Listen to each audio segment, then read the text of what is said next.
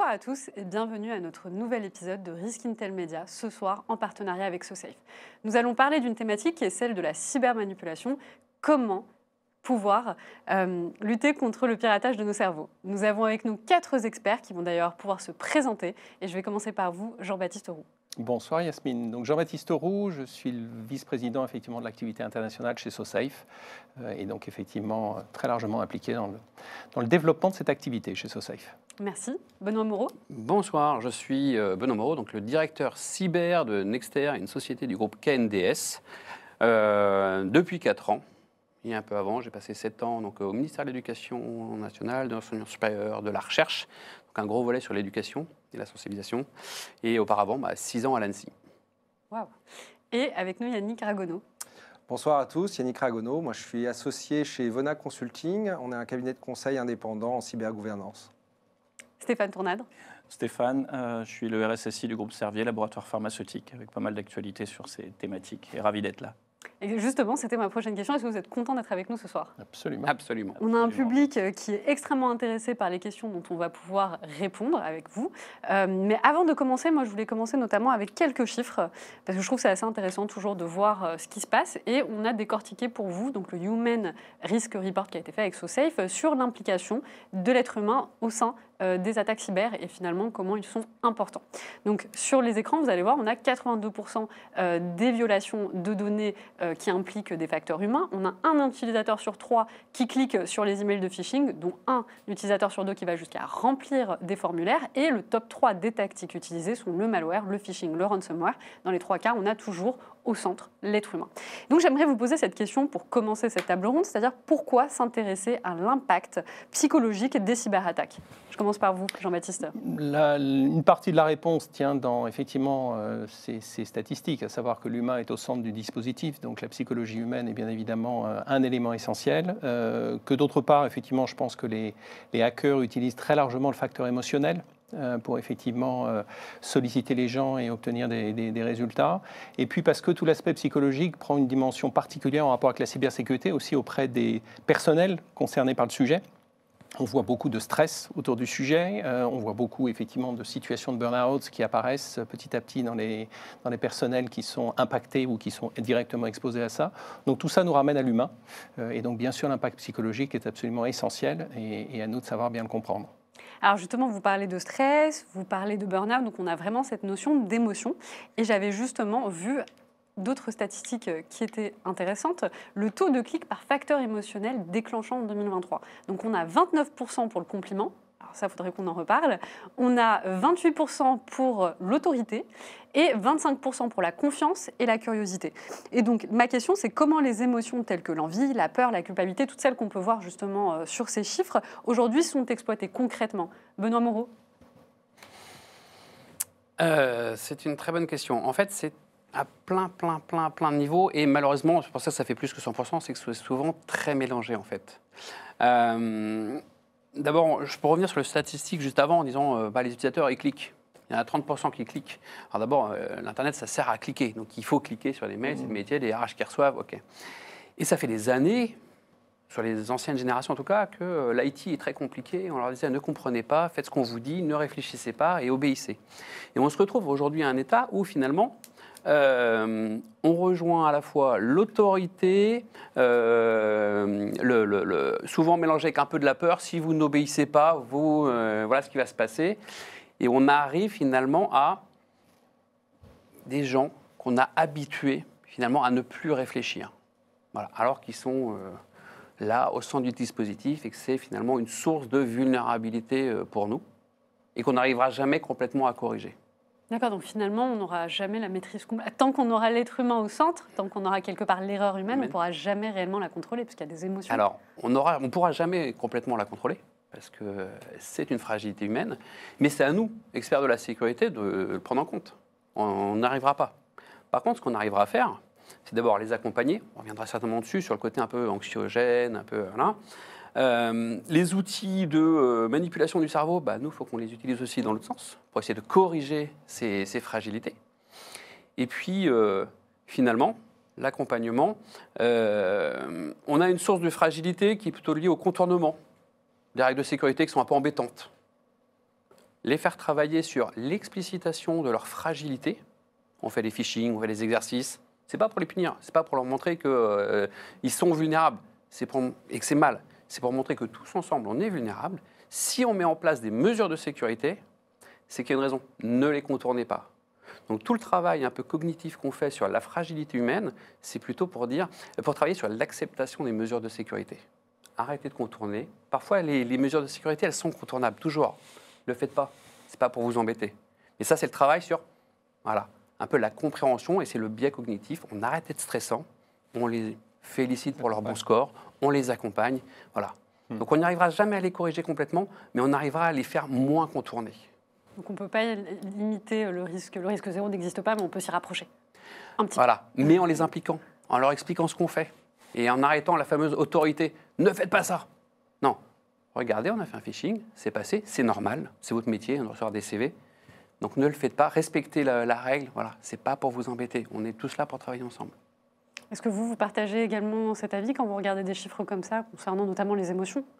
Oui, tout à fait. Je pense qu'il y avait une, a une étude qui est sortie la semaine dernière chez Gartner sur un survey qu'ils ont fait sur euh, euh, justement euh, le contournement des règles, avec un, un, score qui était assez impressionnant sur le panel. C'était 69% des utilisateurs qui déclaraient avoir contourné les règles de cybersécurité dans l'année et 74% qui étaient prêts à les contourner pour atteindre leurs objectifs d'équipe ou objectifs personnels dans le, business. Donc ça montre qu'il y a encore beaucoup de travail à faire pour euh, faire accepter ces règles de cybersécurité, euh, les bonnes pratiques. Euh, et, et clairement, il y a une connexion très forte entre les émotions, le besoin d'avancer et puis toute la, la liste d'émotions qu'on a pu lister, qui paradoxalement se retrouve aussi dans les émotions qu'on va voir lors d'une attaque cyber et comment ça va influencer les équipes qui vont devoir gérer la crise. On va retrouver ces, ces émotions de peur, d'anxiété, euh,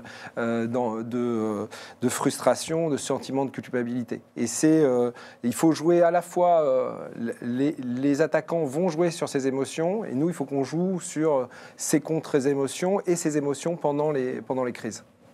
Absolument. Alors, moi, j'aimerais qu'on avance après euh, la cyberattaque. On a une cyberattaque qui arrive, les collaborateurs sont souvent pris au dépourvu. Pour certains, soit ils sont sensibilisés, ils comprennent assez rapidement ce qui se passe, d'autres pas nécessairement. Est-ce qu'on pourrait parler un petit peu plus de l'impact psychologique sur les collaborateurs d'une cyberattaque et comment aujourd'hui les managers peuvent les accompagner? Stéphane le, point qu'on a pu constater, euh, c'est que c'est générateur d'énormément de stress, de, culpabilité. C'est ma faute, c'est ma très grande mm. faute, voire même euh, euh, je vais être licencié. Il y, a des, réflexes assez. Et ça, déjà, même dans le, constat, quand on, quand on, regarde une personne qui, qui bah voilà, a fait le clic de trop, qui a perdu son gros bon sens pendant cinq minutes, et puis voilà, qui n'a pas fait attention, déjà, on a une phase de de prise de conscience, voire de déclaration. On a, un peu ça. Non, on n'éteint pas le matériel. C'est pas, pas je débranche et puis euh, voilà, c'est fini. Donc ça, c'est le, premier point, c'est d'arriver à amener cette. Euh, c'est pas une, c'est pas une faute, c'est pas de culpabiliser. Ça, c'est important et de dire venez vers nous. Et aussi peut-être un point qu'on a, essayé de développer et qui a, un bon retour, c'est ok, vous vous êtes fait piéger, mais d'autres dans le phishing, le sujet de l'attaquant, c'est de ramasser le plus large possible. Eh pensez que quelqu'un d'autre peut avoir cette difficulté, et si vous venez vers nous, vous nous alertez, vous serez pas, il n'y a pas de sanction, il y a pas. Par contre, vous contribuerez à un peu rattraper le coup et aussi à permettre de couper, de trier. Et ça, c'est vraiment un point qui nous a permis là, voilà, de, très vite sortir de, bah, ok, euh, je me suis fait, euh, j'ai fait une, erreur, pas une faute, j'ai fait une erreur, mais cette erreur, euh, je vais la mettre au service des autres en disant, bah voilà, je déclare l'incident, je fais les actions et puis j'informe. Pour revenir sur ce que tu dis, Stéphane. Effectivement, nous, un des indicateurs de succès des campagnes de phishing concerne pas forcément le taux de clic, mais en combien de temps l'équipe sécurité reçoit l'alerte mm. et en combien de temps l'équipe sécurité arrive à bloquer et revenir sur ce qui a été diffusé. Et, là, pour le coup, les scores de clics sont standards, mais on est descendu sous les 3 minutes de remontée et d'action euh, au niveau euh, de l'équipe sécurité. Quelque chose qu'on a observé au travers des études qu'on a menées sur le sujet, c'est-à-dire que des gens entraînés à, à remonter l'information euh, réagissent beaucoup mieux euh, lors effectivement d'une, euh, je dirais, d'une attaque et bien évidemment d'un, réflexe malencontreux. Euh, et effectivement, c'est avant toute chose qu'on cherche, c'est à changer le comportement autour de, de ne pas rester dans son, je dirais, dans son stress, mais bien évidemment de remonter très vite l'information auprès de- des équipes sécurité. Et ça, ça change souvent la donne en rapport avec le, je dirais, le- la, la- la- la pénétration de, de l'attaque au sein de l'entreprise. Alors, on a déjà euh, pas mal de commentaires et de questions. Je vais prendre un commentaire de Jean-François qui raconte une petite anecdote. Après avoir, euh, trop de, alors, après avoir trop de sécurité, on induit de la lassitude et donc des solutions de contournement, comme le cas de l'ingénieur réseau qui, en ayant marre de se lever pendant ses astreintes à 2 h du matin pour aller corriger dans l'entreprise un bug qui lui prenait 5 minutes, avait installé un petit modem pour simuler sa présence et rester chez lui une petite faille qu'a trouvé un hacker.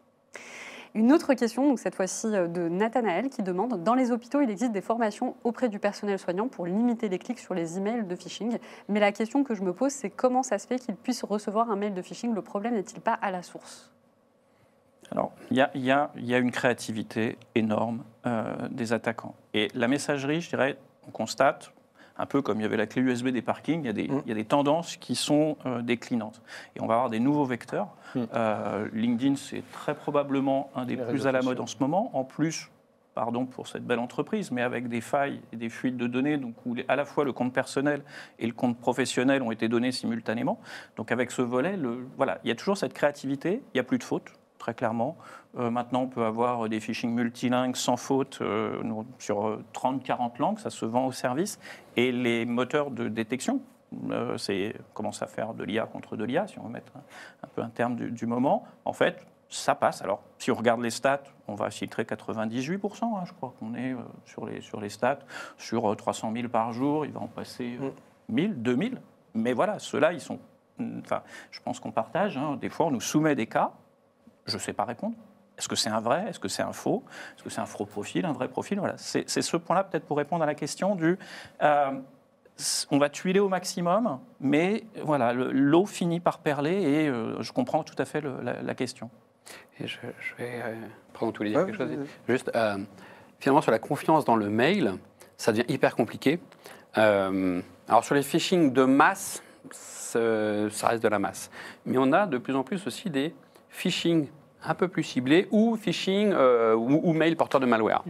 En fait, c'est des partenaires avec qui on a l'habitude d'échanger et on a des, des conversations, les gens ont des conversations et des échanges de mails qui se font pirater. Et l'attaquant se glisse dans la conversation et renvoie un mail en disant Tiens, en fait, euh, il faut que tu te reconnectes là parce qu'on a changé un truc. Tiens, en fait, euh, je sais pas renvoyer le dernier fichier. Voilà. Ça devient très compliqué, que ce soit au niveau des outils, puisque c'est des gens à qui on a l'habitude de parler, ou même au niveau de la personne, de savoir que c'est un fake. Donc en fait, c'est comme les, les suites de mails qu'on a sur, Ah oui. sur Gmail, c'est ça En fait, ils s'insèrent et on Bah. prend une suite de mails en continuité. C'est vrai Avec que un moment compliqué. précis, hein. on a constaté des, on a eu des, des- des cas avec des, des tiers malheureusement sur des changements de RIB ou des choses comme ça, où l'attaquant n'a envoyé qu'un seul mail, mais au bon moment, à la bonne personne, au bon backup, parce qu'il était en surveillance euh, tranquillement, et c'est euh, très efficace. Il faut le remettre à l'échelle. Un mail réussi dans ces cas-là de, spear phishing, c'est le plancher, il ne travaille pas en dessous de 100 000 euros. hein, mais le, moins cher, c'est 100 000. On a vu des cas où on nous demandait des, des, tournements de facture, 15 millions, ça passe. Donc, c'est pas étonnant quand des fois on puisse lire dans la presse, voilà, des montants comme ça, on les constate. Yannick, tu voulais rajouter Regarde, quelque chose très clairement, il y a toutes ces attaques où on va mettre de l'intelligence sociale, de la connaissance du contexte et s'assurer que euh, le bon mail avec le bon contexte, la bonne personne arrive. Euh, pour revenir peut-être à la question, il y a aussi un sous-jacent qui sont euh, des infrastructures qui n'ont pas été conçues pour ça et des protocoles qui sont nativement ouverts, qu'on peut contrôler, mais ça demande effectivement, on revient sur, sur la question du contournement, on est capable de sécuriser une infrastructure de communication, une, une infrastructure de messagerie, etc. Mais c'est extrêmement complexe et les protocoles n'ont pas été faits pour ça. Mm. Donc euh, euh, aujourd'hui, vous pouvez être sur une messagerie où vous allez être capable d'avoir euh, le petit badge qui vous dit que c'est effectivement le, bon- le, le bon acteur qui vous a envoyé le message, etc. Mais ça suppose d'être dans une bulle de sécurité qui, euh, qui effectivement doit être limitée à un contexte particulier. Dès que vous ouvrez euh, cette bulle, euh, vous trouvez des, des protocoles, DNS, SMTP, etc., qui n'ont pas été conçus pour gérer de la sécurité et de la confiance à cette échelle. C'est ça. On ne peut pas se protéger tout seul. Mm. la sécurité des échanges passe par la sécurité de l'ensemble des personnes dans la bulle. Mais je suis désolé, on travaille avec tellement de fournisseurs, de partenaires, de contacts, que on ne peut pas sécuriser toute la bulle. Et ça devient hyper. Je, crois qu'il y a aussi un autre élément qu'il faut peut-être prendre en compte dans les entreprises, c'est d'apprendre aussi à ralentir un certain nombre de processus euh, au profit d'une vérification. C'est-à-dire qu'à un moment ou un autre, effectivement, s'il y a ce risque selon lequel on puisse s'intégrer dans des processus en cours euh, et effectivement euh, créer un fake au milieu, pourquoi ne pas accepter aussi qu'on ralentisse certains processus, que des Oui. validations d'éléments soient plus lents que prévu parce qu'il y a une double vérification, une triple vérification, euh, et, et c'est probablement ce qui va devoir être réinstauré dans les entreprises si on veut effectivement se protéger au mieux, puisque l'humain restera de toute façon toujours au, au cœur du dispositif. Donc il faut lui donner les moyens de pouvoir réagir en fonction de ce qu'est l'humain, c'est-à-dire effectivement une vérification euh, auprès des interlocuteurs concernés. Alors moi, je crains, ah, vous me direz, hein, vous travaillez plus avec vos collaborateurs, je crains que dans ce type de situation, vous ayez quand même bah, pas mal de résistance, hein, parce que c'est ce qu'on disait tout à l'heure, au final, on met en place des politiques, on essaye de sécuriser via des politiques et des requirements en interne, mais qui sont contraignantes, et face à la contrainte, et tu le disais tout à l'heure Yannick, ils trouveront toujours un moyen, ils préféreront contourner la contrainte, même si c'est dangereux. Donc si on allonge, euh, Sauf Euh, si on donne matière à ce que le management soit, je dirais, euh, soit effectivement à l'initiative de. C'est-à-dire il faut Et- accepter que des choses puissent effectivement être revues euh, et corrigées pour effectivement réduire le risque au final et encore une fois donner du sens à la démarche. La démarche, c'est pas de faire plus de bureaucratie, c'est effectivement de faire en sorte de réduire le risque dans l'entreprise. Donc, il faut que le management soit à l'origine de l'initiative, c'est une cer- certitude. Il ne faut pas avoir des résistants dans l'organisation, mais euh, avec pour but de recréer un environnement plus sûr euh, autour de toutes ces initiatives d'ingénierie sociale auxquelles on est confronté. Et je te rejoins complètement. Il y a même deux temps différents qu'on devrait instaurer. Celui que tu dis, les procès sur les trucs vraiment critiques. Il Hmm. faut être sûr d'avoir plusieurs personnes dans la même boucle, comme ça les émotions n'en touchent qu'un. Et il y a le premier temps. euh, pourquoi ils travaillent sur les émotions? Parce que les émotions, c'est ce qui empêche de, de réfléchir. C'est là où, on- voilà. Et finalement, si on ralentissait juste un petit peu ce temps, on, on a lancé le motto pour le mois de la cyber, c'est prenez le temps de la cyber. Ça veut dire prenez juste le temps de deux minutes. Réfléchissez. Juste déjà, si on inculquait ces, ces- ces quelques minutes, donc en s'entraînant, en travaillant, en, prenez le temps de réfléchir, voilà. Même si le mail il a l'air très bien, même si tout est bon, mais est-ce que ça vous semble normal qu'il vous pose cette question? Est-ce que ça vous semble normal qu'il vous demande un virement à 15 millions? Voilà. Et ce petit temps-là, bah, c'est là-dessus où on le travaille au niveau de l'humain, de l'intelligence, de, la, sensibilisation. Je pense revenir à, ce que tu disais, Jean-Baptiste, en fait, donner du sens. Mais c'est aussi prendre euh, le sens de, euh, l'opération. Tu, en parlais tout à l'heure aussi. On, on a été euh, contraint à automatiser et à utiliser des outils qui ne sont pas faits pour. Euh, bah, effectivement, si je dois faire un virement de 15 millions, euh, peut-être je peux prendre 3-4 Ouais. minutes pour, faire, euh, euh, pour prendre du recul, faire euh, les 2-3 vérifications nécessaires euh, et pas être juste dans un. Voilà, c'est juste un clic et j'active un processus. Donc c'est euh, reprendre la réalité et, euh, et être capable de mesurer euh, les impacts, les enjeux euh, et, la réalité. Pour, pour terminer, le, le- les- le- vraiment les phishing dédiés, enfin, le spear phishing, le- enfin, l'harponnage en français, aujourd'hui, ils sont pas, c'est pas un mail tout seul. Mm. Il y a une approche, il y a un contexte qui est créé autour. On va avoir des faux médias. Nous, on a eu euh, des, des fausses voix téléphoniques. Enfin, le DRH du groupe euh, imité euh, pour des recrutements. Voilà. Et c'est quelque chose, encore une fois, on le remet, c'est c'est un business, c'est froid à dire, mais l'attaquant, il fait, il fait un métier. C'est un métier discutable, mais c'est un métier, donc il va mettre l'investissement nécessaire pour son retour. Mm. Et euh, voilà, il peut monter. Enfin, je- c'est assez, c'est extrêmement lucratif. hein. Et puis l'arnaque au président, clairement, il y a à la fois euh, la pression parce que c'est le président qui appelle, la confiance parce qu'il dit il faut surtout pas en parler, euh, la pression parce qu'il faut aller vite. Euh, on est vraiment, donc il y a un mélange de tous ces sentiments. serviabilité. Ouais, la, la euh, demande ouais. d'argent, le compliment, je vous remercie de le faire, vous êtes Ah ouais. euh, extrêmement utile sur cette opération. C'est intéressant ce que vous êtes en train de me dire. Moi, ça m'a fait penser à, vous savez, quand on est petit et qu'on vous dit il faut tourner euh, cette fois sa langue dans la bouche avant Mais- de parler. Mais ça devrait être une réalité. Et en fait, c'est intéressant quelque part parce que cette table ronde, on est sur la question de l'émotion, de la psychologie et de la cybersécurité. Finalement, on retrouve quelques concepts similaires qui est celui de prendre le temps avant de réagir parce que rien ne se fait, euh, rien de bien en tout cas ne sort d'un comportement hâtif quelque Ou part. lever, lever la tête, Ouais. se tourner, trouver quelqu'un, poser une question. Tiens, c'est qu'est-ce que t'en penses Euh, Voilà, le- c'est assez rare que les présidents de groupe, euh, présidentes de groupe, euh, sélectionnent un financier pour lui dire fais ça 15 maintenant. Il y a voilà, il y a le côté. Mais pourquoi? C'est rigolo, c'est que là sur mon appli bancaire téléphonique, maintenant quand je fais un virement, il y a un message qui apparaît. Et il y a 3-4 secondes avant que le bouton passe. On a envie hein, de passer vite le, le- le- le bouton, mais finalement, il y a 3-4 secondes qui disent Mais est-ce que vous êtes sûr Euh, Voilà. Je ne sais pas si j'apprécie vraiment ces 3-4 secondes. Mais elles sont fait mais peut-être qu'un jour, elles vont m'aider à, à réfléchir, à prendre conscience de quelque chose. Et ben, vous savez, Uber a ajouté, je ne sais pas si vous avez vu sur Uber Eats, ils ont ajouté une petite fonctionnalité qui n'existe pas, elle existe depuis 2-3 mois et elle m'a sauvé la vie il n'y a pas longtemps, comme quoi ça sert. Et ça m'énervait beaucoup. C'est que quand on commande, donc vous payez, vous confirmez votre carte. Et en- avant, ça a lancé la commande et ça s'arrêtait là. Maintenant, on vous renvoie une page et vous avez un décompte de 5 secondes pour reconfirmer. Et ce qui est intéressant, c'est que bah, il y a 5 jours, je me suis rendu compte que c'était pas la bonne adresse. Et donc j'ai pu annuler. Mais- mais- Ouais. Donc, quelque part, c'est ce qu'on est en train de se dire. Il faut prendre le temps de faire les choses. Alors, j'en profite. On a une question euh, d'un internaute. Alors, c'est c'est pour vous, euh, Benoît. D'ailleurs, c'est par rapport à ce que vous disiez tout à l'heure. D'ailleurs, quand on sait qu'un mail est en général lu et ouvert dans les 15 à 30 secondes, un signalement, une alerte qui se fait en 3 minutes, comme dit plus tôt, est-ce que c'est pas déjà trop long? On peut essayer de faire mieux, mais euh, alors de toute façon, en trois minutes, effectivement, ça veut dire qu'un certain nombre de personnes auront cliqué, on saura le fermer et on restera dans une masse d'utilisateurs sur lesquels on saura revenir en fait. Mais après, euh, Mm. une fois qu'on l'a identifié, qu'on sait qui a cliqué, euh, il faut de l'outillage derrière pour être en capacité de mettre en quarantaine, de d'analyser rapidement, parce que finalement, on a quand même un certain nombre de barrières de sécurité. Heureusement, les quelques phishing qui passent arrivent, sont souvent désarmés. Euh, et si jamais il y a un truc qui se charge derrière, c'est désarmé par la barrière suivante, on empile les sécurités derrière. hein. Mais Oui, sur ce qu'on peut constater en méthode offensive, hein, d'attaque actuellement. Ok, on a, on a renseigné des informations, etc. Mais on a aussi beaucoup de, de personnes de- de- qui revendent des comptes, c'est-à-dire qu'ils vont obtenir un compte valide, Mhm. mais il ne va pas être utilisé tout de suite. Il va être remis euh, sur, un mar- sur un marché Marché. de revente, euh, contextualisé, c'est un compte administrateur, c'est un compte de financier, c'est un compte euh, de dirigeant d'entreprise, c'est un compte dans une usine, par exemple. Enfin, des- Qu'est-ce qui va être créateur de valeur? Et on a des pêcheurs, hein, Bien sûr. et ensuite des exploitants. Et ça, c'est un point aussi, peut-être pour, pour ce. Pour, pour- c'est, dans les, les- les situations récentes que l'on a constatées, alors sans doute, on passe à- je veux bien admettre, et je serai très humble sur on peut passer à côté de choses, mais ce volet, la minute, c'est, c'est quand même déjà très bien. Si on est euh, dans, le- dans l'espace-temps de la minute, on a, je pense qu'on a un succès d'éducation euh, qui Ouais. est très fort. et la valeur de la donnée, c'est-à-dire du mot de passe volé, finalement, elle diminue très vite parce qu'on sait le détecter et le, le faire changer. Quoi. D'accord.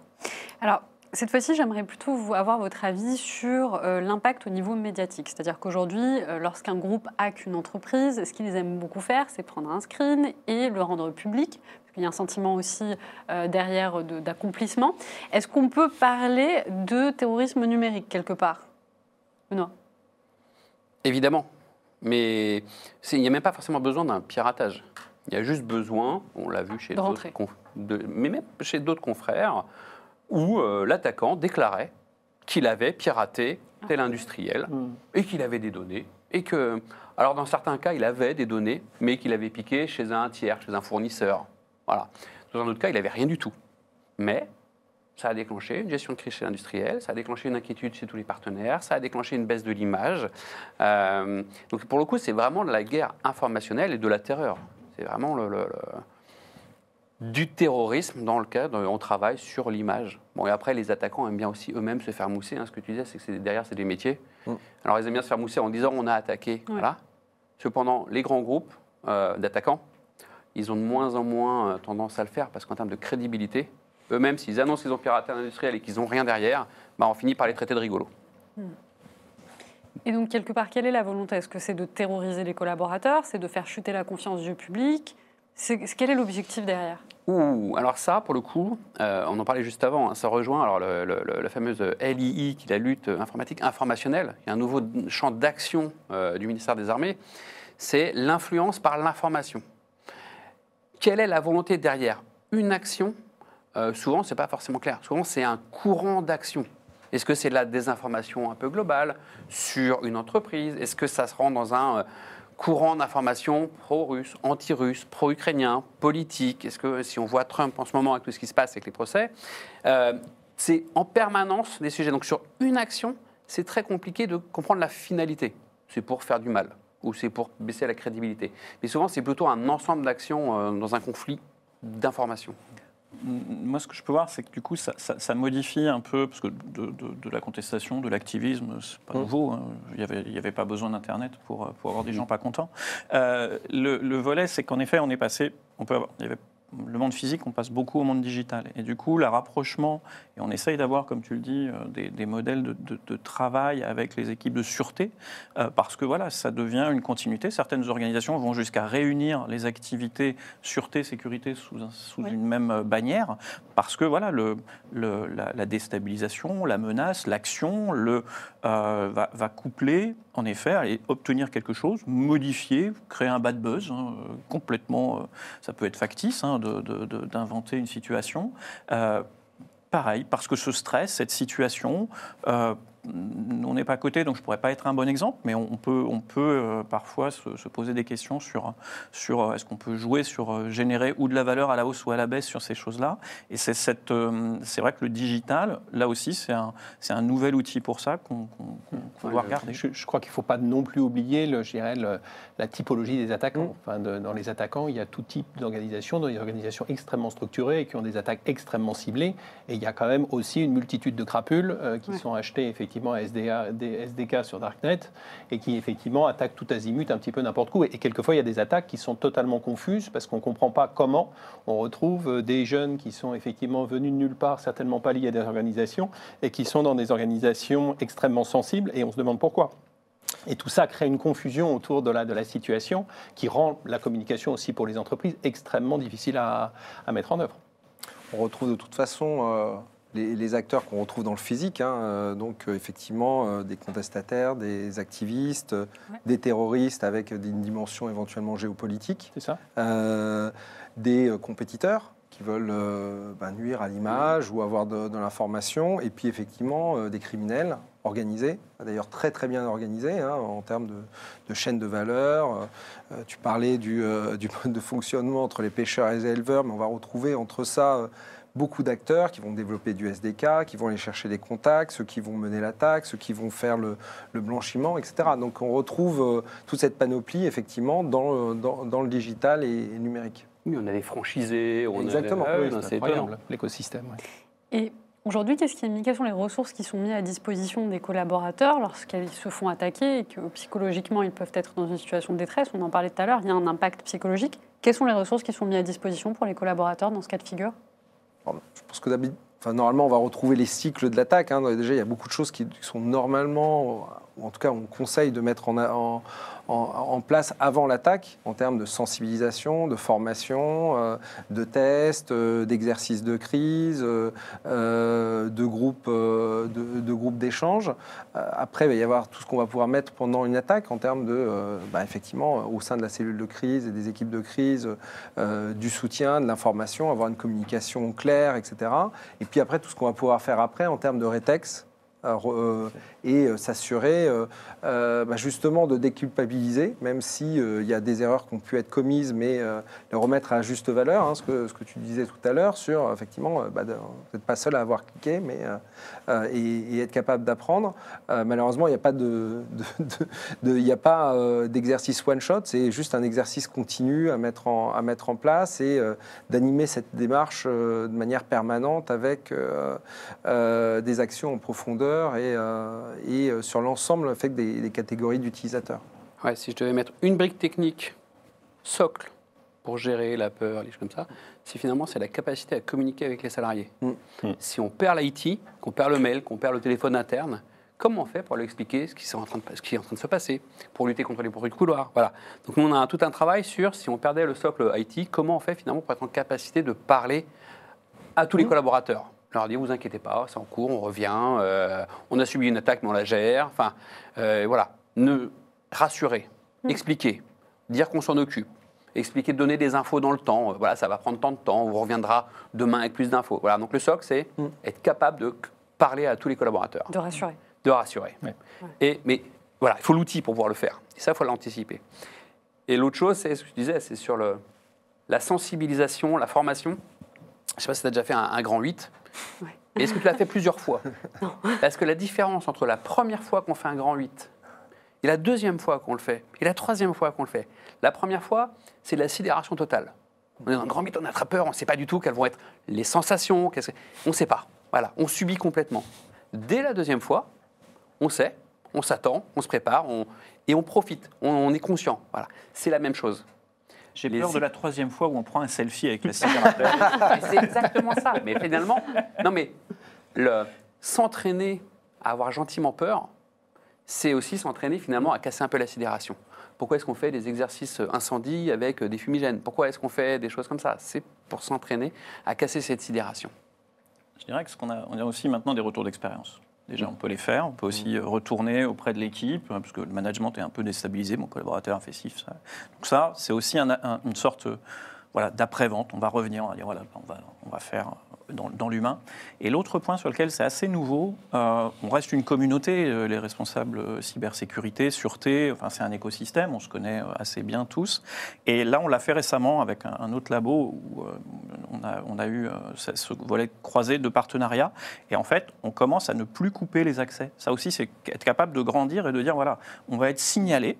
On va admettre, alors ça peut jouer, on parlait aussi de la notoriété, mais au, lieu- au lieu de- d'être passif sur euh, un bad buzz, etc., on va dire, on va prévenir nos pairs, donc euh, sur des éléments sectoriels ou euh, avec le cybercampus, par exemple, choses comme ça. Et puis on va se dire, ben, voilà, nous, on n'est pas bien, ou l'autre, on a compris qu'il n'est pas bien. Avant, on avait un réflexe, c'était le hérisson, il s'enferme, puis il attend que ça passe, puis c'est bon, vous avez fini. Voilà. Donc ça, on a laissé, on est en train de laisser de côté. Par contre, on dit, bah, ok, on veut bien admettre que temporairement, il y a un petit drapeau rouge nous concernant chez le partenaire, mais là aussi, ça permet de continuer de dédramatiser en disant, voilà, on est passé du euh, euh, est-ce que ça nous arrivera à quand est-ce que ça nous arrive, et du coup, on a une gestion un peu mature de la situation. On sait que c'est pas facile, on doit être hyper humble là-dessus, et puis euh, être aidant les uns des autres. Moi, le critère de confiance, c'est pas est-ce qu'on va se faire taper ou pas, c'est la façon dont on gère l'incident. La transparence, la confiance, la réactivité. euh. Alors, justement, je regarde la réaction euh, des internautes. Donc, Jean-François rebondit par rapport à ce que tu disais tout à l'heure. On parle aussi de cyberdésinformation pendant que l'on cherche si l'information est vraie. Elle s'en propage avec de potentiels dégâts, une menace sous-jacente. Quand on parlait tout à l'heure justement des médias, du fait de rendre ça public. Euh, Karim qui dit le grand 8, à chaque fois, tu en ressors retourné un peu comme une cyberattaque, tu auras du mal à t'en remettre tout de suite après. c'est vrai aussi. Alors, j'aime beaucoup ce que, ce que tu viens de nous dire, euh, Stéphane. Moi, j'aurais une question vis-à-vis de ça, de cette communication de ce rétexte. Parce que j'avais d'ailleurs fait une table ronde euh, il y a trois ans de cela, où le titre, c'était Lors d'une cyberattaque, en termes de communication, est-ce qu'on est victime ou complice? Et je m'explique, on se posait la question de savoir quelle est la position à prendre Parce que vous allez avoir des entreprises qui ne vont pas vouloir communiquer, et donc ne font pas de rétexte, parce qu'elles vont avoir soit honte, soit peur en fait des répercussions. D'autres qui vont dire non, il faut communiquer, il faut être transparent, il faut permettre aux gens de pouvoir utiliser quelque part ce qui nous est arrivé pour se défendre. Comment on fait aujourd'hui pour permettre aux entreprises d'avoir cette liberté quelque part d'expression? Parce qu'on en a besoin des rétextes, il faut qu'on ait des retours. Il faut qu'on ait, en tout cas, nous, ce qu'on essaye d'appliquer, c'est euh, vraiment d'avoir une remontée et c'est la communication groupe qui décide. Parce qu'on est sur un métier où on devient un métier de communication Mm. et euh, la portée du message, euh, elle va être positive ou négative. Et il faut le choisir parce qu'également, en fonction de la, de la portée de l'impact, euh, bah, typiquement, nous, on a ces questionnements sur des, des- des produits qui doivent être délivrés à nos patients. Bah, voilà, c'est euh, qu'est-ce qu'on peut dire, qu'est-ce qu'on doit dire, au-delà des volets réglementaires, RGPD, loi américaine, etc. Mais il y a aussi, voilà, on va forcément donner une, une part de flanc, on va montrer quelque chose, qu'on a eu une faiblesse, mais c'est des métiers qui sont particuliers. Euh, il va y avoir une capacité, bah, les, médias vont se rapprocher. Moi, en tout cas, je pense que ça sort de, mon, de ma sphère, donc c'est plutôt des processus qu'on a mis en place, d'alerting, de remontée, et on délègue euh, aux, spécialistes. J'ai repensé en même temps sur le travail, sur les émotions, pour convaincre euh, le codir. Parce qu'en fait, finalement, qu'est-ce qui fait qu'une entreprise peut ou ne peut pas dire effectivement, on s'est fait un peu attaquer, on est en train de réagir, voilà. Elle peut le dire si elle est un peu droite dans ses bottes. Si elle a fait un peu le socle, si elle a fait ce qu'il fallait, si elle a mis les moyens. C'est plus une obligation de moyens que de résultats. On fait Ouais. tout ce qu'on peut pour se protéger.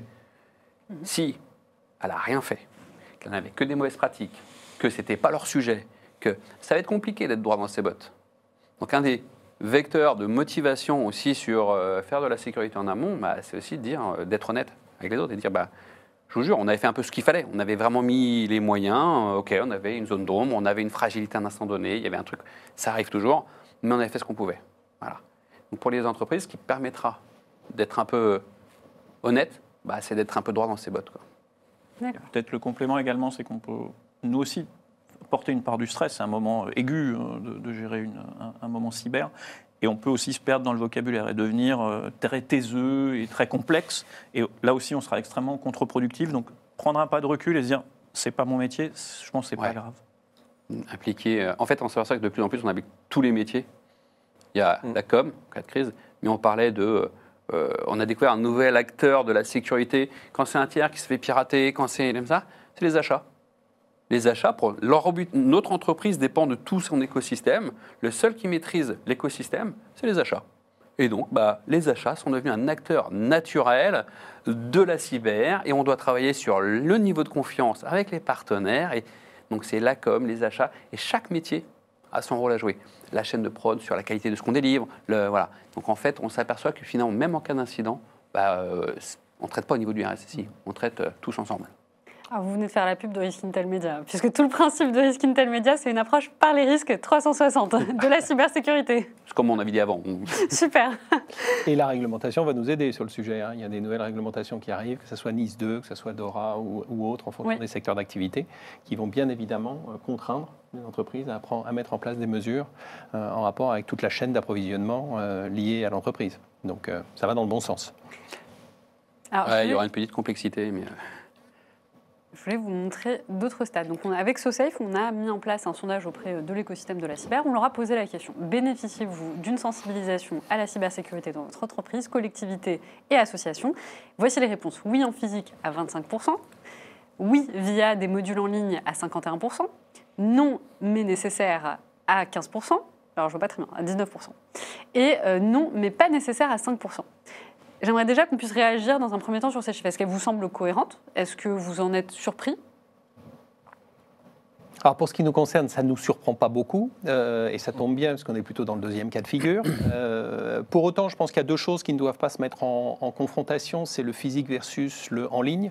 Hein, je pense que l'un et l'autre peuvent apporter une valeur euh, et surtout un impact au niveau de l'entreprise, donc je pense qu'on pourrait les mettre comme étant un- une même initiative. Et effectivement, le non pas nécessaire m'attriste toujours, 5% c'est trop encore. Euh, je crois que là, le sujet n'est plus de savoir, euh, je veux dire, est-ce qu'il faut sensibiliser les collaborateurs? C'est juste comment. non, mais je- Mais, mais voilà. c'est quelqu'un qui a voulu euh, biaiser le sondage, c'est pas possible. Probablement. C'est possible. On n'en est plus là. Il y, a- il y a toujours quelqu'un, on le connaît, il y a Oui, oui. toujours quelqu'un qui est là, qui a juste envie de faire le petit pourcent en plus. Mm. Dis-moi. Ouais, non, après, le- effectivement, la question, elle est euh, comment elle va être menée cette sensibilisation? Est-ce que c'est juste une sensibilisation de conformité? Il faut le faire une fois par an et euh, on va mettre tout le monde devant un, un écran à faire un test euh, pour être conforme Ou est-ce qu'effectivement, en mixant le physique, euh, le, le- le online, euh, la gamification, euh, les différentes campagnes euh, euh, et cibler les différentes communautés euh, internes, voire externes à l'entreprise, hein, Mm. dans la gestion des tiers, euh, dans la gestion des partenaires, dans la gestion, euh, y, y compris la sensibilité auprès des clients, on va être capable d'avoir une vraie campagne de sensibilisation qui aura un impact euh, utile. Euh, ouais, on, en- ce qu'on essaye de faire, bon, allez, il y a le fameux mois de la cyber, on est en plein dedans. hein. C'est euh, au moins chaque mois de la cyber. Alors on a la sensibilisation euh, continue avec les modules et tout ça. Puis le mois de la cyber, on essaie de faire un truc un peu différent chaque année. Et il y a, c'était l'année dernière, il y a deux ans, on a fait un serious game, un genre d'escape game en Mhm. ligne, euh, voilà, mais par équipe. Et la contrainte, c'était que les équipes soient formées de gens de différents métiers. Voilà. Pour qu'ils se parlent ensemble aussi. Donc, on, mélange à la fois la sensibilisation cyber à euh, la transversalité. On essaye de ne pas faire que de la cyber pure dans son silo. On mélange ça un peu avec, euh, avec d'autres sujets. Le, physique reste nécessaire sur des périmètres euh, de décideurs. Mm. C'est voilà, un public qui est pas facile à toucher parce qu'il Ouais. est très occupé, etc. Et euh, il peut y aussi y avoir une posture. Non mais euh, voilà, ouais, moi je sais. Et voilà, là le physique, euh, clairement, ça reste, ça reste important.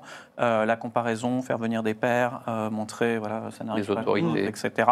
Ça c'est important. Et également, nous on a ça sur les périmètres industriels où là voilà le, le- et pour des choses peut-être basiques, hein, mettez pas le même mot de passe partout. C'est pas forcément des personnes qui vont avoir un accès quotidien au système d'information, mais le système d'information, lui, leur a mis à disposition une capacité de télétravail, etc. Donc ce volet physique, ça- le- le- le- la part qui est encore euh, robuste, hein, 25%, me semble tout à fait légitime et utile en complément. Après, je pense que ça s'additionne euh, plutôt que, euh, voilà, c'est pas exclusif. Effectivement, moi je, je, je, rebondirais sur ça. Je pense que la partie physique et la partie distancielle, c'est complémentaire.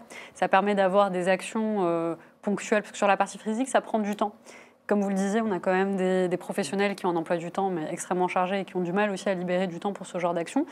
Donc de façon ponctuelle, ça permet d'avoir des, des, petits rappels. Et les modules en ligne, ça permet vraiment de, de finalement de couvrir un peu l'ensemble de l'année en termes de formation. Mais du coup, en termes de communication, juste pour revenir sur cet aspect-là, la cybersécurité, ça reste quand même un sujet stressant. C'est un, un, sujet où on a des risques, c'est quelque part des problèmes. Hein. C'est une catastrophe qui se produit, on a un vol de données, on a un blocage du système d'information, c'est jamais agréable. Donc comment on fait quelque part pour pousser les collaborateurs à se sensibiliser, à avoir de la formation sans que ce soit anxiogène, sans qu'on ait vraiment une, une approche stressante vis-à-vis d'eux, donc avoir un bien-être émotionnel et en même temps permettre quand même d'avoir une culture de, la sécurité?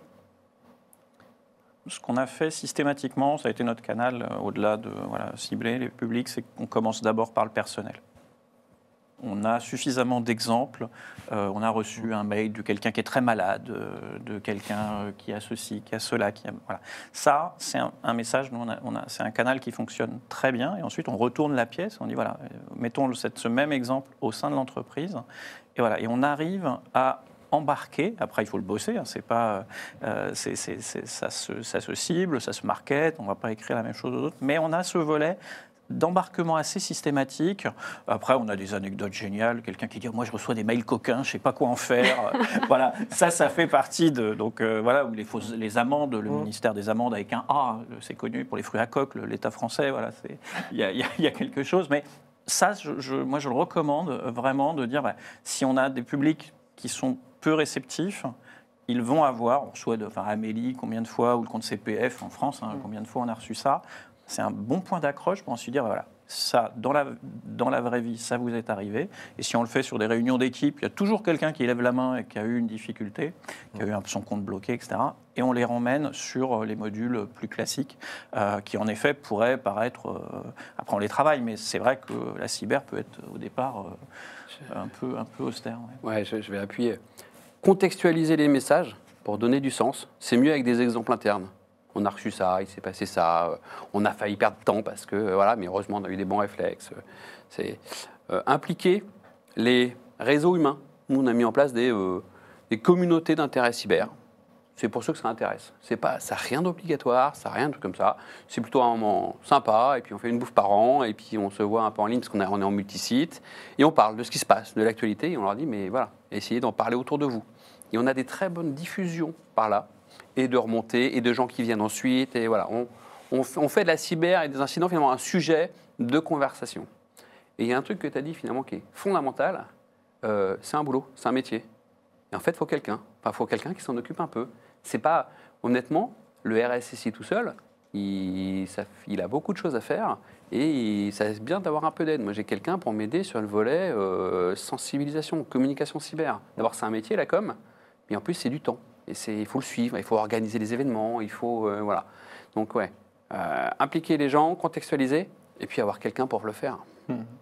Et dans cette logique de contextualisation, euh, contextualisation pardon, je pense qu'il y a aussi à attendre mieux des plateformes.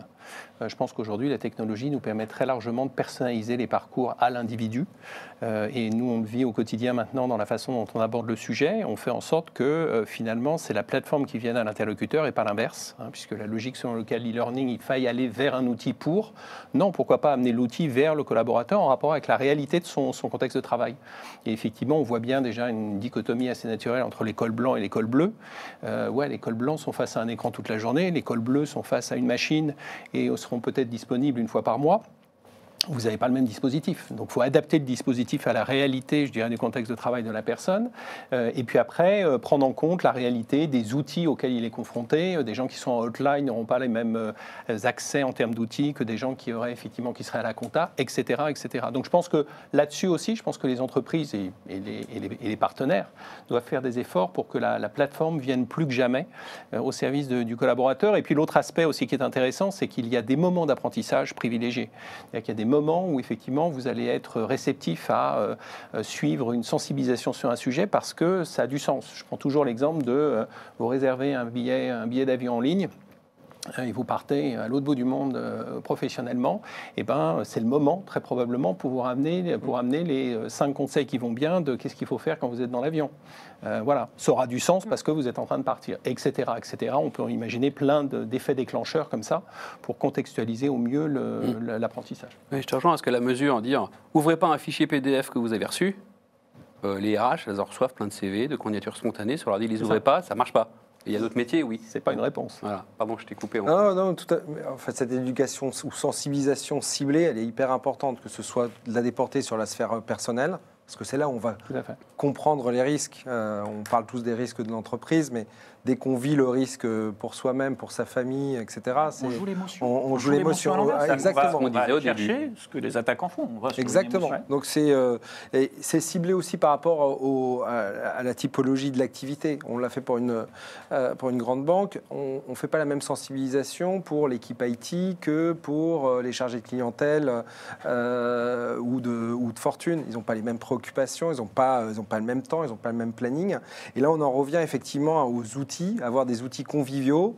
Euh, la formation, encore une fois, euh, qu'on doit faire avant le 31 décembre, euh, qui dure deux heures avec un questionnaire où il faut avoir 60%, ça, ça ennuie tout le monde. On est tous dans le micro-learning, dans l'ère Instagram ou autre, où effectivement on a 3-4 secondes pour comprendre un concept, un message. Euh, il faut voir qu'on ait, faut qu'on ait des plateformes qui s'adaptent aussi à, à ce type de communication, que ce soit sur un téléphone, très rapide, par exemple, si ça convient bien à, sais pas vous, mais nous, on a abandonné le quiz. Ouais. Définitivement. Ouais. On a, euh, c'est bien, tout à fait, tu peux mieux faire, mais Mm. le quiz Mm. final, on n'a pas d'obligation réglementaire de certif, donc c'est pas, c'est pas gênant. Mais voilà, parce que c'était une barrière. Mm. C'était une barrière. Putain. Ce que, ce que disait Yannick me, me- me rappelle toujours une anecdote que j'aime partager parce que je l'ai- je l'ai trouvée euh, très pertinente euh, au sein d'une entreprise que je ne citerai pas, mais effectivement, ils sont allés, euh, ils ont fait en sorte de sortir en fait le contexte d'apprentissage de, de l'environnement purement professionnel. Et ils ont considéré que les gens devaient pouvoir ramener les modules d'apprentissage à la maison. Mmh. Et ils se sont posé la question comment? Et la façon qu'ils ont trouvé de, de répondre à cela, et ça a eu beaucoup de succès, c'est d'intégrer dans les personnages effectivement qui étaient mis en œuvre par rapport à des modules le grand-père et la grand-mère. Euh, ce qui, effectivement, dans le contexte professionnel, n'est pas euh, Mmh. inné d'imaginer qu'il y a un grand-père et une grand-mère. Sauf que euh, l'essentiel des collaborateurs ont ramené ça à la maison en disant euh, à leurs enfants, entre autres, et à leurs femmes Tiens, regarde, euh, fais ce module, tu verras, c'est intéressant. On voit aussi les comportements de grand-père, grand-mère, etc. Ça paraît tout simple, mais ça a très bien marché. Euh, et c'est une grande, une grande entreprise française qui a fait ça, et j'ai j'ai trouvé ça euh, voilà, simple, mais à la fois très pertinent. Nous, on l'a fait avec. euh, dans l'inverse, on a appris des, petits, des groupes d'enfants, euh, des, des collaborateurs, les amener dans l'entreprise. C'était euh, très convivial. C'était les modules. Ouais, pour, moment, euh, de- exactement, pour, euh, Pour faire tomber les barrières entre, exactement. entre la faire. euh, Alors justement, ça, ça revient justement à une question qui a été posée par Beryl, mais tu viens d'y répondre quelque part, qui demandait est-ce qu'on ne devrait pas quelque part rendre la sensibilisation obligatoire, puisque notamment dans l'école, à l'école, euh, puisqu'en fait finalement les enfants sont l'avenir de demain et qu'il faut aussi les sensibiliser, leur permettre de grandir dans un nouveau monde qui est numérique avec toutes les clés en main pour pouvoir se protéger. Bon, C'est ce qui, peu ce qui existe en partie, puisqu'il y, a eu- il y a eu plusieurs modules, notamment il y a la, la- la gendarmerie qui a, qui a fait Oui. ça, de la même manière qu'il y a euh, euh, les classes pour apprendre à, à conduire, à piloter un vélo, entre guillemets, dans la, dans la rue. Avec les, euh, euh, il, y a, y a des, y a des cours et des, des- de sensibilisation qui sont offerts dans les écoles, euh, notamment par la gendarmerie, sur euh, le permis Internet euh, et, et la sécurité. Je pense. Euh, on a une question de Séverine qui demande êtes-vous pour ou contre la communication faite au sens général dans le cadre du cybermois Vous l'avez vu? Passer. Êtes-vous pour ou contre la com- Communication faite au sens général. Alors, je, je ne sais pas, Séverine, si c'est de, de- de ça dont tu parles, mais effectivement, j'ai vu une communication passer que moi j'ai trouvé particulièrement intéressante, qui reprenait en fait des tableaux. Euh, Mmh. Voilà, des tableaux. Donc j'imagine c'est ça ce qu'elle entend Ouais, par au sens général. D'accord. Moi, j'ai trouvé ça bien. Personnellement, j'ai trouvé ça drôle. Même jusque-là. Le- dans les émotions, si on revenait, il y en a une. La première, c'est la curiosité. Exactement. On ne peut pas toucher les gens avec des messages, pardon, chiants, euh, en noir sur fond blanc et en, euh, disant euh, culpabilisant. On a besoin chaque année un peu de. Donc ouais. Alors, je, je suis d'accord avec le mot curiosité parce que ce qui s'est passé, c'est que j'avais vu un premier post avec juste une seule image. Donc, je l'ai regardé, je l'ai trouvé sympa, j'ai scrollé. Et j'ai trouvé un second post où il y en avait plusieurs. Et vous savez, au bout de quatre images, vous ne les voyez plus, il y a juste écrit plus deux. Et moi, j'étais curieuse de savoir quels étaient les autres tableaux qui étaient utilisés. Donc, j'ai effectivement cliqué pour lire les prochaines. Donc, la curiosité marche. C'est ouais, ouais. Bon après les, les- les mesures qui sont euh, décrites en dessous, c'est les mêmes qu'il y a 15 ans. Oui, Il n'y a rien de neuf. c'est la forme qui On a change. besoin de se les rappeler, on a besoin de euh, prenez le temps, on a besoin. Voilà. Alors pour revenir sur un sujet un peu plus sérieux, aujourd'hui, qu'est-ce qu'on fait d'un collaborateur? Alors je vais utiliser, comme tu disais Stéphane tout à l'heure, pas une faute, une erreur. Est-ce qu'il doit être sanctionné? Je dirais que ce qu'on ce qu'on constate, alors nous on a essayé la partie, on a traversé le chemin de la sanction, Euh, on a eu plusieurs difficultés. D'abord, cascader la sanction, parce que, euh, ok, il y a, enfin, il y a aussi euh, les ressources humaines, est-ce qu'ils vont y aller, est-ce que le management va y aller, et on fait quoi? Mais sur une sanction, sur une erreur du, quotidien, un mail bien fichu, on s'est retrouvé sur une difficulté, parce que voilà, ça s'appelle une victime, hein, faut donner le terme. Là où il y avait hésitation, c'était sur l'entraînement. Quelqu'un qui ne joue pas le jeu, euh, qui, ou les, les serial clickers, il y en a qui font exprès, ça existe un peu, c'est comme nos 5% de- du, du sondage. Euh, voilà. Ils sont toujours quelque part dans Mais il faut le ramener à quelque chose. On, on a aussi un peu challengé, parce qu'on s'était questionné hein, de, de faire ça. On n'a pas vu d'historique euh, de motif de licenciement qui est là-dessus, donc on aura plutôt un rappel à l'ordre, un blâme. Enfin, il y a- il y, a une échelle aussi, mais on va, on, on va avoir plutôt une, voilà, un- un- une sensibilisation et une sensibilisation aussi d'équipe de remettre dans le contexte. Ok, tel, in- tel interlocuteur, tel individu fait suit pas ses formations, en plus euh, échoue au test et en plus euh, râle en disant mais c'est pas vrai. Voilà, là on va dire attends, tu es quand même dans un écosystème, ok tu joues solo, mais voilà, c'est de ramener au contexte. Mais le, le volet vraiment ultime, euh, ça, ça génère, moi je connais pas de situation où euh, même sur les simulations on aille, euh, on aille au bout, même s'il peut y avoir une, quand ça a été très aigu, hein, on a eu des, des- des- des périodes où il y avait énormément de cyberattaques, ça peut être un réflexe un peu de, défense, mais c'est très très difficile. Nous, on est revenu et du coup, alors on n'est pas bisounours pour autant, hein, on n'a pas fait un 180 degrés absolu, mais d'être plutôt en effet, on disait récompenser les équipes qui, qui vont contribuer le plus à, à la sécurité, incentiver, enfin mettre un bonus aux managers dont les équipes euh, font le plus et d'être passé. Le, on, a, on est passé, on n'a pas eu beaucoup de gains sur une approche coercitive et on n'aurait pas su quoi en faire d'ailleurs à la fin. Et du coup, on est revenu sur euh, quelque chose de plus euh, positif. Vas-y, tu veux? Non, vas-y, vas-y, je Je, vais juste, ouais, en fait, réagir. Je suis complètement d'accord avec ce que tu dis. Il y a finalement deux catégories. Il y a la victime qui se fait avoir par, euh, dans son métier au quotidien et qu'elle clique. et C'est ouais. C'est 95% des cas. euh, et c'est pas grave. On la forme, on vérifie, et voilà. Et il y a celui qui met en danger l'entreprise par son comportement. Voilà. Celui qui va contourner, celui qui va forcément essayer de télécharger des trucs, celui qui va essayer de bricoler des machins, on lui a déjà dit trois fois. Euh, et c'est là où on se dit, bon, celui-là, là, quand même, euh, ça devient compliqué. Qu'est-ce qu'on en fait? Et même si on se dit à ce moment-là, bah, il faut le punir, il faut le sanctionner, bah, qualifier une faute, c'est compliqué. Il faut qu'il y ait un règlement, quelque chose qui dise, tu n'avais pas le droit de faire ça, tu as insisté.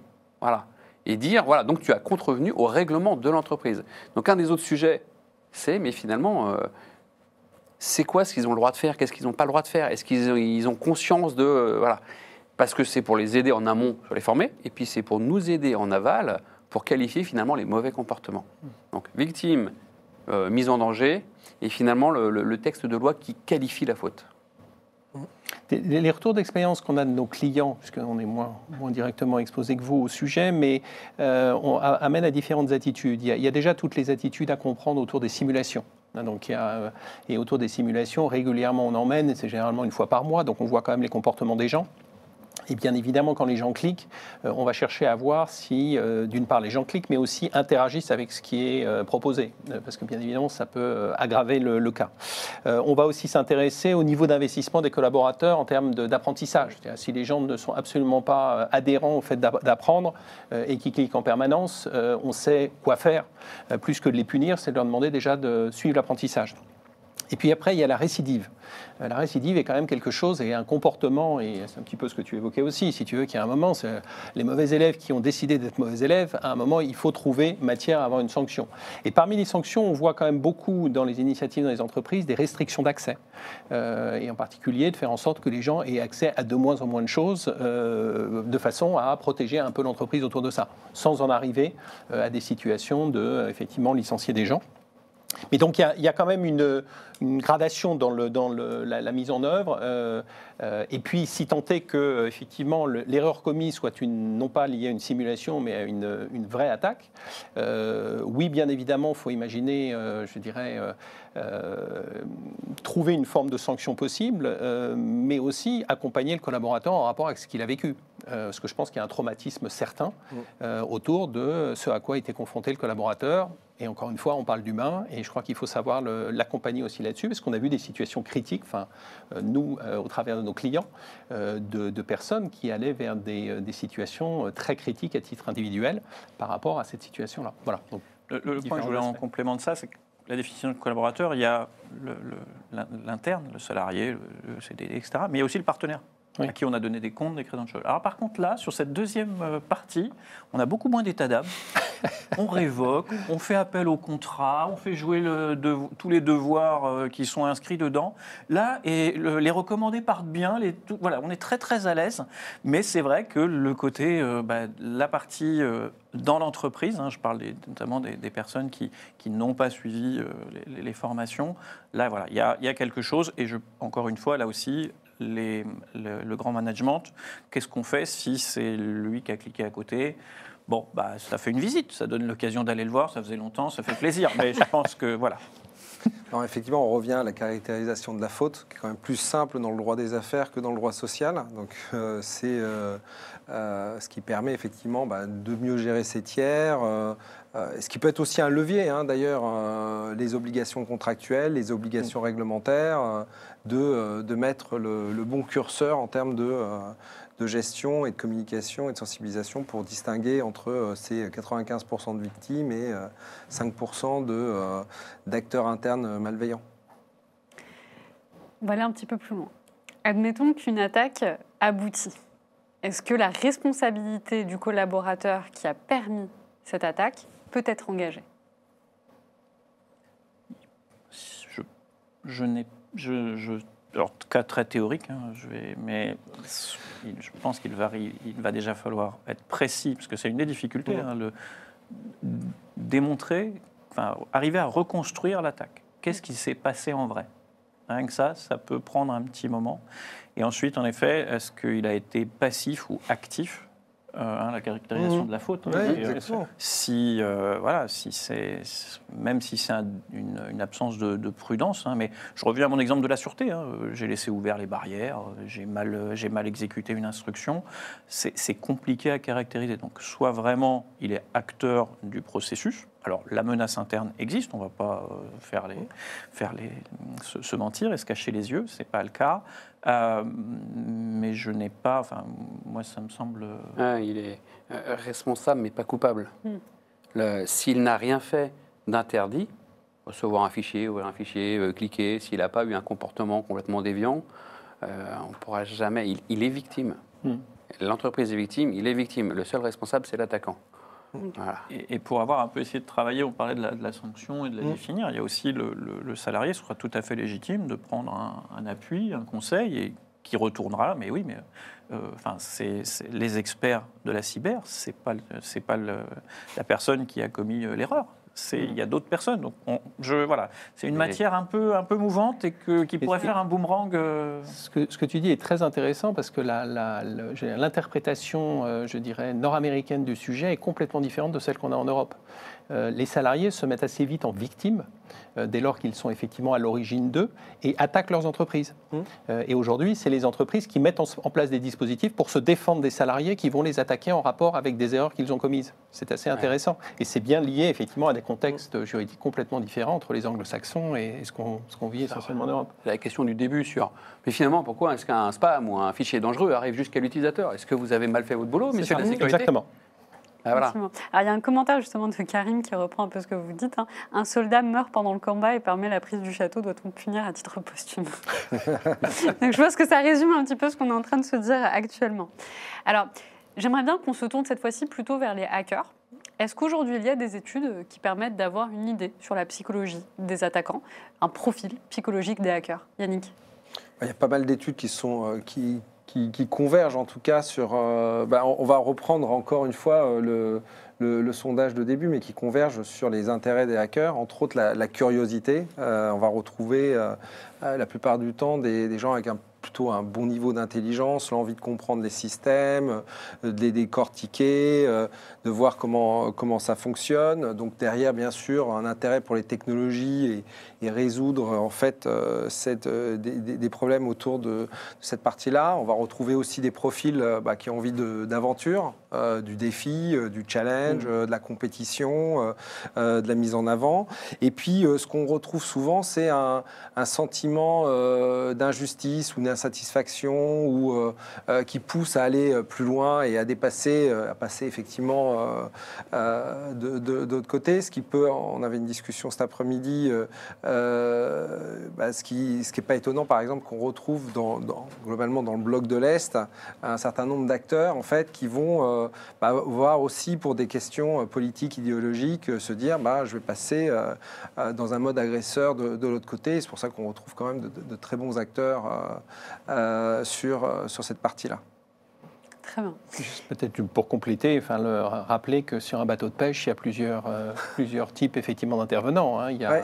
et, et dans les organisations très structurées de hackers, aujourd'hui, il y a le harponneur qui va effectivement euh, euh, attaquer, il y a celui qui va récupérer euh, la bête ou qui va récupérer euh, la donnée, et euh, il y a celui qui va négocier effectivement, éventuellement au travers d'un ransomware. euh, et c'est des métiers, enfin, Mmh. c'est- chacun a ses métiers. Donc certains ont effectivement une compétence sur la psychologie humaine particulière, en particulier les harponneurs. Euh, et pour ce qui est des, des autres, eh ben, ils ont chacun leurs compétences qui sont très complémentaires les unes des autres. C'est très bien organisé, il y a même un service client. Mais absolument. et qui mais est bon. absolument. Qui est Euh, bon. et si je devais juste, effectivement, alors j'ai pas de stade, j'ai pas lu de. mais je- il y a juste un cas euh, où finalement les hackers, ça reste des humains un peu derrière, avec une certaine idéologie. C'est euh, le cas où les, les groupes d'attaquants russophones, au début du conflit euh, ukrainien-Russie, finalement ont, ont explosé en vol. Parce qu'ils étaient tous russophones, donc ils parlaient ensemble, mais il y en avait la moitié qui était pour la Russie, l'autre qui était pour l'Ukraine. Ah ouais. Et donc on voit que Mmh. c'est pas euh, finalement euh, le commerce, euh, une mafia avec le commerce avant tout, ça reste aussi un volet humain, idéologique euh, derrière. On arrive à la dernière question euh, de cette émission. Comment le CODIR doit-il prendre en compte l'impact psychologique des collaborateurs dans sa stratégie de cybersécurité? En payant très bien le RSSI. En donnant une, en donnant une posture, en donnant voilà, cette balance, pour, pour l'avoir traversé, cette balance Ouais. du euh, euh, on fait rien, puis on a mis le curseur de l'autre côté, on exige, on, on- on menace. Et en fait, à un moment, voilà, il y a des principes de, de réalité qui reviennent, ce qui n'est pas évident. Il faut aussi que des- du grand management puisse se dire, bah, enfin, il, il pivote, c'est le, le terme officiel du marketing pour ça. Et voilà, de se dire, on va trouver un point et de dire, bah, à ce moment-là, on est acteur, qu'il se positionne. Je pense que c'est important. Nous, on a eu le plaisir d'avoir bah, le, le CEO qui, dans nos modules, vient directement dire, je ne vous écrirai jamais un mail pour vous demander quelque chose, ni dans une fusion-acquisition, ni- ça n'arrivera jamais. Et donc ça, voilà, d'avoir la, la parole des leaders et de faire des capsules, on parlait des capsules vidéo, etc., ça amène, là aussi, à au moins, ça reste, on, a un métier d'expertise, on a une spécificité, chacun a son métier, mais on n'est pas seul et on a voilà, ce, travail euh, de, venir expliquer. C'est un risque pour l'entreprise. hein, le, management, il fait quoi? Il fait un équilibre entre euh, les, initiatives qu'il va prendre et les risques qu'il ne va pas vouloir laisser filer. Et le risque cyber, au jour d'aujourd'hui, c'est un risque que les, grandes directions sont obligées de considérer, donc elles doivent s'y investir. les deux axes, euh, ils doivent être sponsors, porter le sujet et tout ça, et ils doivent être exemplaires. Je- et c'est fou, c'est que finalement, le- le- le- les cadres dirigeants, euh, souvent, on leur prête aussi des intentions. euh, je me souviens, on- je sais un ancien chef qui avait demandé, euh, je peux être admin, enfin une bêtise comme ça, et on m'a dit non, mais c'est obligatoire, c'est lui qui l'a demandé. Mais, mais vous lui en avez parlé. Et on était dehors, on a dit mais en fait, ça se fait pas parce qu'il y a des problèmes de sécurité. Il a dit bah alors j'en veux surtout pas. je ne veux pas être différent des autres. Je veux avoir le même niveau de sécurité. Je veux, voilà. Et, et cette peur un peu de dire, ah non, mais c'est le grand chef, il demande, donc il faut absolument lui dire oui. Non, non. Il a aussi besoin de comprendre. Et le- le- la fameuse euh, sensibilisation pour éviter le contournement, bah, c'est très important sur les chefs, parce que euh, quand ils demandent quelque chose, on a tendance à leur donner, sans, leur, euh, sans, sans- voilà, sans aller à l'encontre de leur demande. Donc vraiment, et c'est là où, effectivement, le, un peu de présentiel, va expliquer, en disant, non mais voilà, si on a mis en place des choses, c'est pour vous. Si vous avez, et puis si vous avez un doute, bah, prenez le temps de nous appeler. Et ils appellent. hein.